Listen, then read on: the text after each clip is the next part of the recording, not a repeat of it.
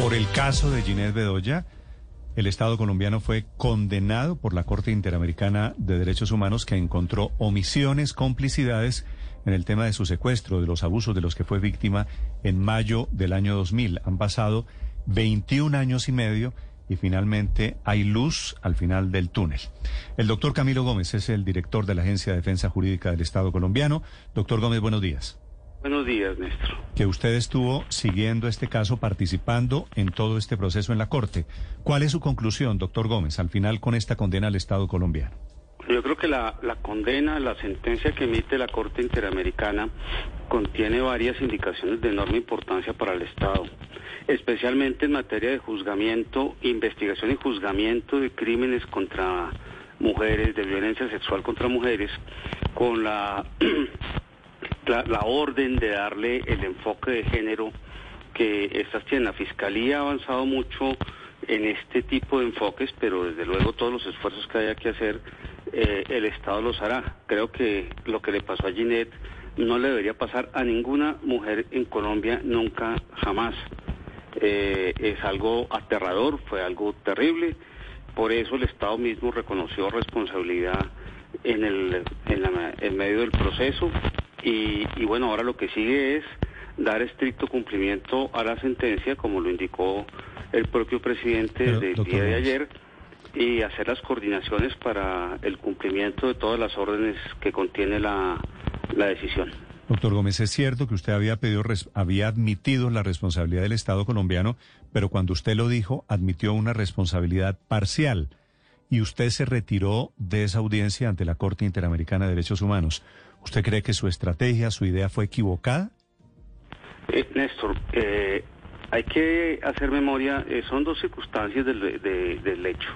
Una es las circunstancias de fondo, que es el reconocimiento de responsabilidad a nombre del Estado en varios de los puntos que se debatían en ese proceso, y lo otro, un incidente procesal que tuvo que ver con la recusación. Yo me retiro la audiencia mientras resuelven la recusación y luego la audiencia continúa, incluso continúa precisamente con el reconocimiento de responsabilidad que hace el Estado el cual estaba previsto con anticipación, porque a mi juicio eso no había sucedido en los 10, 11 años que el caso se debatió ante el sistema interamericano, el Estado no había aceptado esa responsabilidad y yo creo que eh, eh, había que hacerlo, lo discutimos eh, con las distintas entidades, aquí la agencia no puede tomar decisiones autónomas sino lo habla con las entidades correspondientes, entre ellas la Fiscalía, y por eso llegamos a ese reconocimiento. Pero, doctor Gómez, usted inclusive llegó a recusar a los jueces de la Corte Interamericana de Derechos Humanos.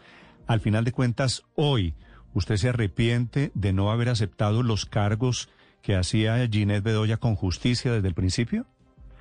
Precisamente en un proceso judicial es para debatir los cargos, para debatir lo que el Estado considera y lo que la víctima sobre todo considera.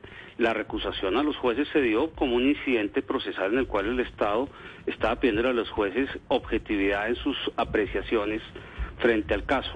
Creo que eso es un deber de todo abogado hacerlo cuando corresponde y cuando tiene la obligación porque nota que no hay objetividad en los casos. Obviamente lo de fondo fue el reconocimiento de responsabilidad por parte del Estado, que reitero, Néstor, durante más de 10 años no se había hecho. Eh, y además de eso propusimos medidas de reparación como la creación del eh, centro de memoria, la cual fue acogida por la Corte y, haremos eh, con la rapidez del caso. Mm. Ese centro de memoria que se llama como la campaña de Ginette Bedoya, ¿no es hora de callar, doctor Gómez? ¿Fue propuesto por el Estado o fue propuesto por Ginette Bedoya? No, fue propuesto por, por el Estado porque eh, en la demanda se pedía el cierre de la cárcel La Modelo para construir allá el centro de memoria, eh, lo cual pues para el Estado era prácticamente imposible. Estamos hablando de unas circunstancias eh, penitenciarias muy complejas, un traslado de esa cárcel que ojalá se diera algún día porque me parece que ya está en una ubicación geográfica compleja, pero consultados, consultado al Ministerio de Justicia, pues era imposible eh, aceptar eh, el cierre de la cárcel modelo y por eso se planteó en el escrito final eh, y en la audiencia final, en el alegato, en el último alegato, la posibilidad de la creación de un centro de memoria en un sitio de fácil acceso, como lo dice la misma Corte, con financiación estatal, en conjunto con pues las demás medidas que tomó la Corte, eh, que no todas son de, de reparación a la víctima directamente, sino que pues ahí eh, la transmisión del programa, la creación del el Fondo para Prevención y Protección eh, y Asistencia de Mujeres periodistas víctimas de la violencia, y otros más. Eh, me parece que puede ser la plata que sea, es difícil reparar el dolor que siente una víctima con los hechos que sucedieron, pero eh, obviamente la Corte hace un análisis y concluye que estas reparaciones pueden ayudar, empezando por la misma sentencia, a reparar eh, el dolor de la víctima. Doctor Gómez, ¿cómo va a ser efectiva la orden de la CIDH, el gobierno, hablo de la Corte Interamericana de Derechos Humanos, cómo la va a hacer efectiva el Estado para evitar que se repitan hechos como estos. Entiendo que no está solamente en sus manos, pero la sentencia es muy dura diciendo que el Estado no fue diligente, no previno, no protegió y no procuró justicia en el caso de Ginés Bedoya, quien dice que la violaron por, haber, por ser mujer y por ser mujer periodista. ¿Cuál es la propuesta del gobierno, o mejor del Estado, para que esto no vuelva a suceder? No, desde luego el Estado tiene que tomar todas las medidas, otorgarle toda la protección a, a Ginette y a su madre, como ya está ordenado y ya se está haciendo. Eso no depende de la agencia, como bien lo dicen ustedes. Es más, el, el cumplimiento de la sentencia, la entidad encargada de su coordinación es la propia Cancillería de Colombia, mm, que tiene esa función, desde luego la agencia ayuda y coordina lo que sea necesario y en este caso la vicepresidente canciller pues tiene eh, particular interés en todos los temas que tienen que ver eh, con la protección de las mujeres frente a los casos de violencia sexual. Es uno de los temas que en, los que más ha trabajado la canciller y me parece que por eso le dará toda la coordinación institucional. Y por otro lado tendremos que hablar con el señor fiscal general porque hay un llamado de atención muy fuerte a la fiscalía en cuanto a los niveles de investigación y la orientación de la de las investigaciones en casos como estos. Usted sabe, doctor Camilo, que eso sí tiene nombre propio, ¿no? Eh, perdón, esto que no, no le alcancé a oír. Que ese llamado de atención por la falta de justicia desde la Fiscalía tiene nombre propio. Eh, doctor Gómez, es decir, ustedes van a hacerle un llamado especial al, al, el nombre propio es el fiscal, Gallego. es el general Leonardo Gallego, a quien Ginés Bedoya ha eh, señalado directamente en múltiples oportunidades como uno de los autores determinadores de su secuestro, su violación y su tortura. Pues la Fiscalía tendrá que analizar esa parte. Yo no conozco los procesos penales internos que se han llevado a cabo. Eh, son materia de investigación por parte de la Fiscalía y desde luego, como lo dije en la misma audiencia, esté quien esté involucrado debe ser investigado. No importa mm. si es un general o un agente raso, no importa. La investigación debe ser completa y ese es el llamado que hace la la Corte Interamericana, el llamado no, la instrucción que da en la sentencia. Y desde luego, si existen las pruebas, yo mm, debo pensar que la, la buena fe existe en la Fiscalía y que se llegará hasta donde se deba llegar. Sí, a propósito precisamente, doctor Gómez, de llamados de atención y de jaladas de orejas a raíz de esto de la Corte Interamericana de Derechos Humanos, ¿se arrepiente usted hoy de haber defendido lo indefendible y si cree que le faltó la estatura moral que ese momento exigía? No hago este proceso a nombre personal, no es Camilo Gómez, es el Estado colombiano en su conjunto y como lo dije, la, el reconocimiento, así fuese parcial de responsabilidad de la Corte Interamericana, lo resalta. Hay unos puntos de vista que el Estado tenía posiciones distintas y me parece que eh, cuando hay una sentencia precisamente eh, lo que hace la parte eh, correspondiente es acatar la sentencia y eso es lo que hará el Estado colombiano. Pero claro, como se trata, doctor Gómez, de que no se repita un nuevo caso, ¿qué experiencia cree usted nos queda alrededor del episodio, del capítulo de, de Ginette Bedoya?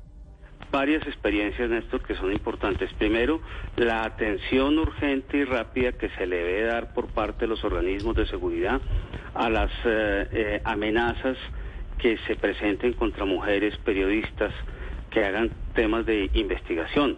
Eh, perdón por la expresión tan coloquial, pero es que no pueden dejar de pararle bolas a esos temas en las autoridades correspondientes, tanto policía, ahora la ONP, etcétera, porque pues ahí hay un punto que fue débil. El segundo punto que fue débil fue la flaqueza en las investigaciones eh, relacionadas con las amenazas no solo a Ginette, sino a su madre.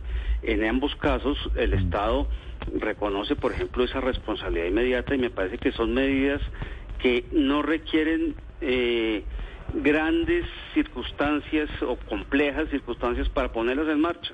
Cuando hay una amenaza contra una mujer periodista, hay que tomarla muy en serio.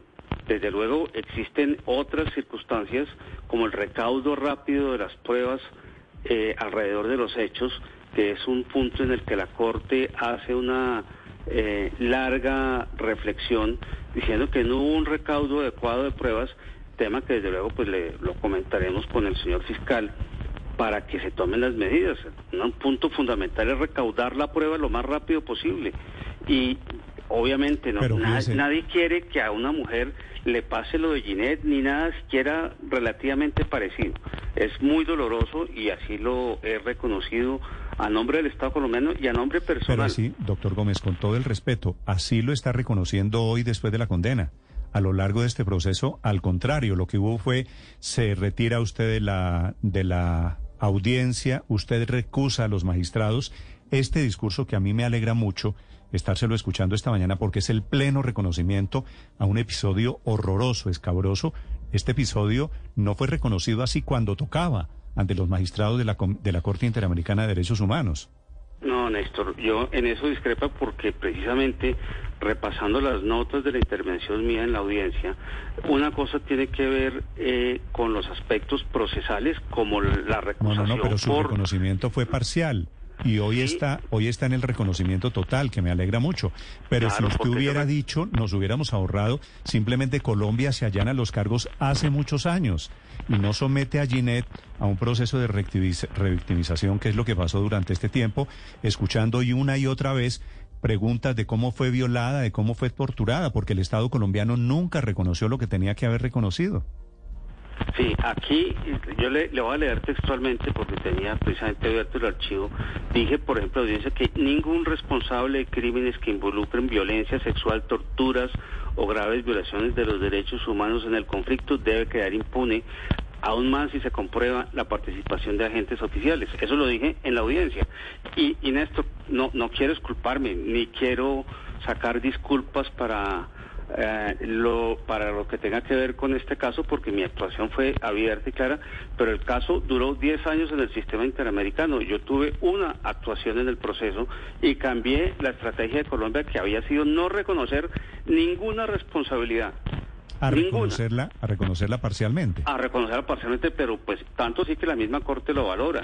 Eh, cuando uno toma la decisión de reconocer responsabilidades en los casos internacionales, la decisión no depende solamente de una persona, depende de las distintas entidades involucradas. y eh, yo realmente entiendo que durante muchos años se negó la, cualquier tipo de responsabilidad.